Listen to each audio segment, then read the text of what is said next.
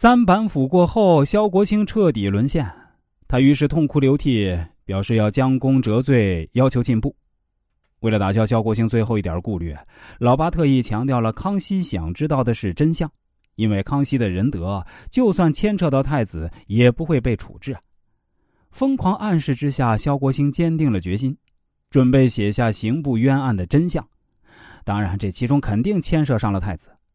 如愿拿到萧国兴供词的老八露出了微笑，第一时间连夜进宫去见康熙，因为事情确凿无疑的牵涉到了太子。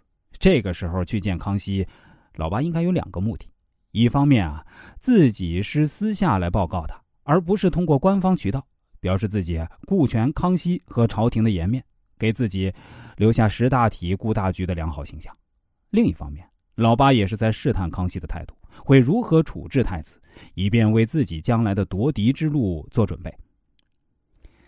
康熙看到这份奏折之后的心情是复杂的，虽然他料到太子必然牵涉到此案，这次板上钉钉成为事实，也是他最不想看到的结果。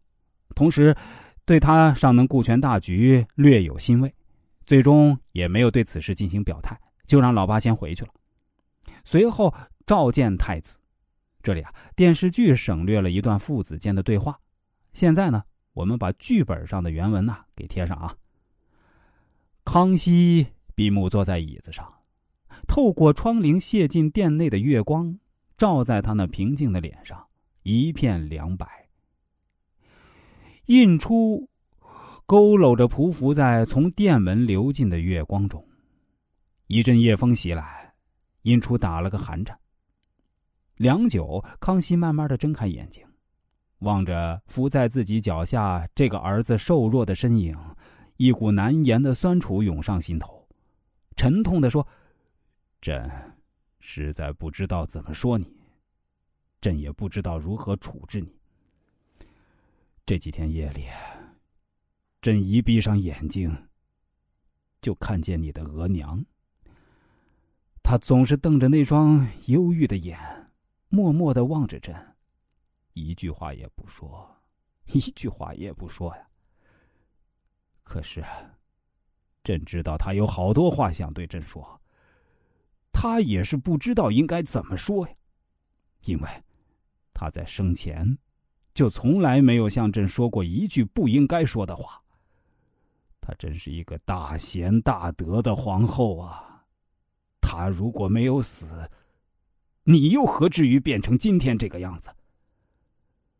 说到这里，康熙滴下泪来，引出触动衷肠，悲声大放：“儿臣不求上进，辜负了皇阿玛覆天载地的一片苦心。”儿臣愧悔，儿臣愧悔呀！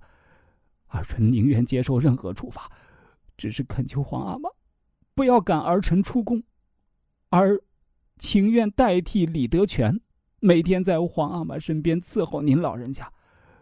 有朝一日儿臣死了，也好对额娘有个交代。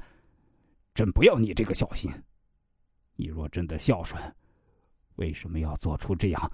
对不起列祖列宗的事来，朕不想再见到你。